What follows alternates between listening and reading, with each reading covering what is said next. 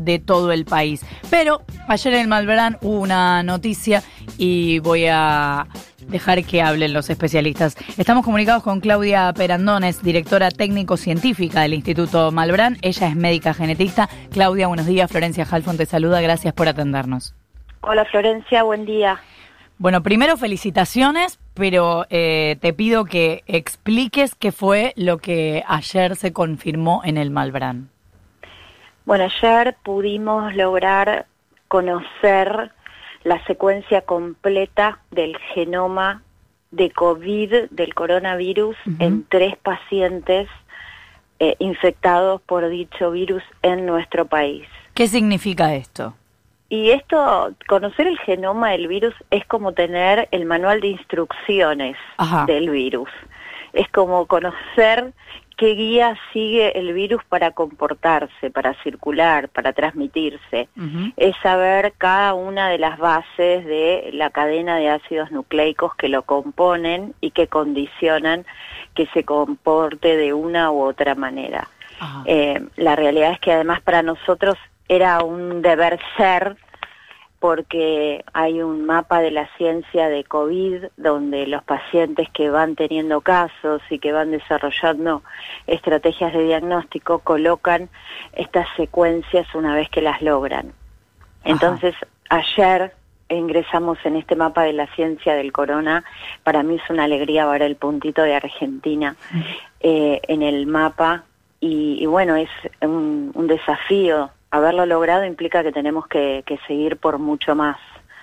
Y que a partir de esto, ¿qué es lo que, lo que se puede saber? ¿Ayuda a qué? Bueno, primero nos dice, en el caso particular de estos tres pacientes, que son pacientes que nosotros recibimos sus muestras al inicio de la pandemia, podemos saber podemos mapear la, transmisión viral porque sabemos que uno de ellos tiene características que corresponden a cepas circulantes de Estados Unidos, otra de Europa y otra de Asia. Entonces, en este caso nos permite saber eh, de dónde eran estas introducciones del virus en nuestro país. Sí. Pero con el estudio de más pacientes vamos a, empezar a, a conocer cómo es el COVID de circulación autóctona, de circulación local en nuestro país. Y decías, perdóname, cepas de, de estos distintos orígenes, ¿se comportan muy distinto? La realidad es que para contestarte esa, esa pregunta necesitamos eh, incrementar el número de pacientes secuenciados. Por eso para nosotros es muy importante que esto haya sido solamente un, paso inicial, porque vamos a poder comparar justamente, bueno, los pacientes que tienen este mismo origen, cómo se comportaron, qué tipo de cuadro clínico tuvieron, cómo fue la transmisibilidad, eh, cómo cuántas personas contagiaron eh, todas esas son parte de las preguntas que nosotros nos queremos hacer en cada uno de los grupos de cepas que podamos identificar a partir de implementar esta tecnología. Y ahora estas respuestas, ¿en cuánto tiempo más o menos las podremos tener o empezar a tener? Bueno, nosotros este, ayer eh, publicamos estas estas secuencias en esta plata, en estas plataformas y ya empezamos a secuenciar otros pacientes. La realidad es que es como un blanco móvil porque cada día tenemos más muestras y más pacientes, pero la realidad es que queremos hacer la secuenciación de todos, queremos hacer la secuenciación de todos. En esta etapa la puesta a punto y la realización de esta secuenciación nos llevó seis días, pero porque incluyó la puesta a punto. Ahora que ya tenemos todas las pautas y sabemos que, funcionó y que fue realmente con una calidad de cobertura muy, pero muy buena, eh, vamos a poder tener mayor agilidad y en menor tiempo más información. Pero no puedo comprometerme porque en definitiva no, sé cuánto va a ser el número final de pacientes que vamos a tener que estudiar. Esa es nuestra gran eh, nuestro gran desafío. Y ayer los visitó el presidente de la Nación. ¿Cómo fue esa visita? ¿Qué significó? La verdad que fue muy, pero muy emocionante porque nunca había venido un presidente de la Nación al, al instituto. Yo hace 29 años que, estoy en el instituto eh, y, y vi pasar muchísimas situaciones, muchísimos momentos del país estando adentro del instituto y para nosotros que un presidente venga, nos agradezca, nos felicite, se siente con nosotros y nos, nos escuche, le interese saber cómo trabajamos, qué esperamos de nuestra labor diaria, qué queremos, qué desafío nos gustaría encarar, eh, es como un sueño. Eh, porque es lo que uno querría hacer siempre. Claro. Y acompañado además por el, por el ministro de Salud, que, que la, la realidad es que el ministro ya es la segunda vez que nos viene a ver desde el inicio de su gestión eh, y nos está acompañando muchísimo con el, con el apoyo económico para, para la compra de los recursos que necesitamos. Así que nos sentimos halagados, mimados, pero por otra parte también nos sentimos acompañados porque Malbrán siempre acepta los desafíos eh, que la epidemiología nos impone. Tuvimos Hanta, tuvimos Streptococo piógenes, pero es distinto asumirlos acompañados que asumirlos en soledad. Eso te iba a decir porque en los últimos años, y no me quiero meter en, en detalles de bandería política, sino en decisiones gubernamentales, en los últimos años... Eh, han sido, entiendo, muy maltratados con esto que hablaba antes de la reducción del presupuesto y son, si no me equivoco, corregime, los sueldos más bajos del sistema científico nacional. Sí, la realidad que lamentablemente ese es uno de los récords que, tenemos y que no nos enorgullece, pero es así, ANLIS es una institución descentralizada del Ministerio de Salud, pero que también forma parte del Consejo de Ciencia y Tecnología Nacional. Eh, históricamente eh, en ANLIS siempre los, las retribuciones de los investigadores han, han sido muy bajas y, y, queremos que eso cambie porque siempre fuimos un lugar de elección para el que se quiere formar, para el que se quiere capacitar, aprender y, y saber que en su especialidad va, va, a ser el mejor. Pero no somos la mejor elección para alguien que, que necesita desarrollar su carrera y, y necesitamos que eso la verdad necesitamos que eso cambie. Estamos hablando con Claudia Perandones, directora técnico-científica del Instituto Malbrán, es médica genetista. Eh, Claudia, no te quiero comprometer con la pregunta, vos me decís si no se puede responder, pero hay algo que se viene consultando desde hace semanas y que tiene que ver con el número de testeos. El Ministerio de Salud de la Nación está publicando la cantidad de testeos que se hicieron hasta ahora, la tasa de testeos que se hace por eh, cada millón de habitantes, que es un poco la medida de lo que se está tomando para los distintos países, para entender si se testea mucho o poco, pero bueno, se compara con otras realidades, con otros países, con países, algunos que tienen mayor cantidad de muertos, otros que no. La pregunta es, ¿se está testeando mucho, poco, está bien, tiene sentido? Contanos un poco. Bueno, yo lo que les puedo contar es la realidad institucional que, que yo conozco y que la realidad es que nosotros eh, nosotros somos encargados de recibir, aceptar y analizar todas las muestras que recibimos. Mm. Y la realidad es que nunca tuvimos una limitante de ese tipo. Siempre todo lo que se recibió, todo se analizó.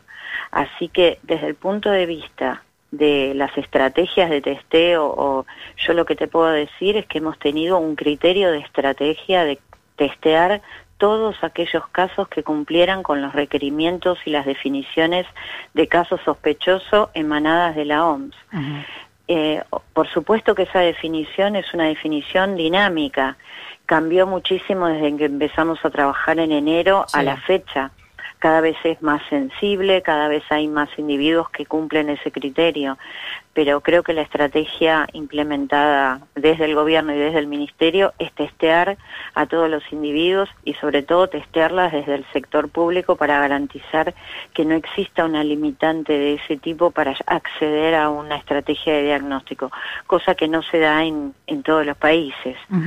Eh, nosotros además nos pusimos el desafío de descentralizar el diagnóstico justamente porque sabemos de la capacidad científica de los 35 laboratorios que dependen de nuestra red y porque sabemos que eso aumenta la capacidad porque no es lo mismo pensar en testear en una provincia y mandar a Malbrán que poder testearlo localmente. Eh, y por eso es que eh, implementamos esta estrategia y la sostenemos desde la consulta permanente, desde pensar en cómo redistribuir y que todas las provincias tengan los reactivos que necesitan para testear.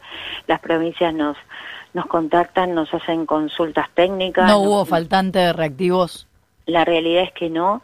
La realidad es que estamos haciendo eh, compras todo el tiempo para tratar de llegar a cumplimentar todos nuestros objetivos. Nos estamos, por supuesto, adelantando a las necesidades porque no queremos que el mercado competitivo de reactivos del mundo nos deje sin provisión. Así que esta es otra de las situaciones a las cuales nos dedicamos todo el tiempo.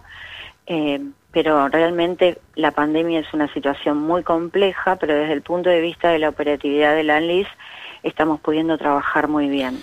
¿Qué tal, Claudia? Nico Fiorentino te saluda. Sigo con el tema de los eh, reactivos. Quería saber si te podías dar algún tipo de precisiones de cuántos hay eh, ya comprados, atendiendo lo que decías vos recién de que eh, es un mercado que en este momento está con altísima demanda. Bueno, el Ministerio de Salud nos, ah, o sea, en este momento nosotros eh, tenemos un stock en predio importante, que es el que utilizamos para las determinaciones que recibimos en predio, pero también eh, estamos esperando en esta semana el arribo de unos aproximadamente 100.000 más y el Ministerio hizo una compra la semana pasada por 500.000 determinaciones que creo que se va a efectivizar el arribo de todas esas de, todos esos reactivos en el transcurso de la semana entrante. O sea que la perspectiva es tener una, una gran capacidad de testeo.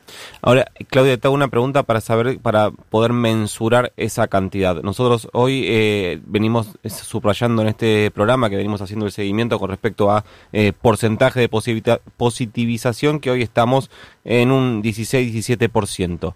Eh, primer dato. Segundo dato, en algún momento el ministro Ginés González García dijo que se podían esperar eh, hasta eh, 250.000 eh, contagiados.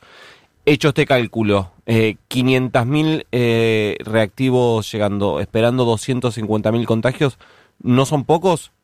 Pero eso es lo que tenemos planeado de llegada en la, yo te lo dije, en el plazo inmediato. Ah, la realidad es que también hay otra adquisición que ya tenemos planificada y digamos, estructurada desde, desde el operativo de, la compra por otros 500 mil más. O sea, la perspectiva es mínimamente en el transcurso de este mes contar con aproximadamente un millón. O sea que para, para la perspectiva global y la curva que se planteó y el escenario... Va a ser suficiente. Eh, esperemos que sí, con esa perspectiva y con este nivel de acatamiento de las pautas implementadas. Otro, Igualmente estos son procesos dinámicos. Con esto, ¿qué, ¿qué, te quiero decir? Que nosotros no, no, no cerramos un proceso y, y, esperamos, bueno, a ver... Eh, cuánto nos queda, cuánto testeamos. Es un proceso que vamos revalorando en el día a día para poder tomar decisiones con tiempo y poder implementarlas. Y también hay un momento que no se testea más, o sea, eh, no es en lo inmediato, pero hay un momento cuando ya se empieza a descontrolar que, que ya no se testea más porque se considera que todos son casos sospechosos los que entran con los síntomas. La, la definición, em, desde nuestro punto de vista, sería, bueno, eh, en algunas situaciones uno puede empezar a confirmar un diagnóstico por el nexo epidemiológico. Claro. E-, ese sería la, el escenario. Eh, pero bueno, hoy estamos en el escenario de querer eh, testear a todos los individuos que tienen o que cumplen con la definición de caso sospechoso. Claudia Perandones, directora técnico-científica del Instituto Malbrán, médica genetista. Acá somos un grupo de trabajo orgullosos de ustedes, agradecidos también por todo lo que hacen y también porque nos hayan atendido. Muchas gracias, Florencia y Nicolás. Estamos en contacto. Un saludo grande. 7 y 36.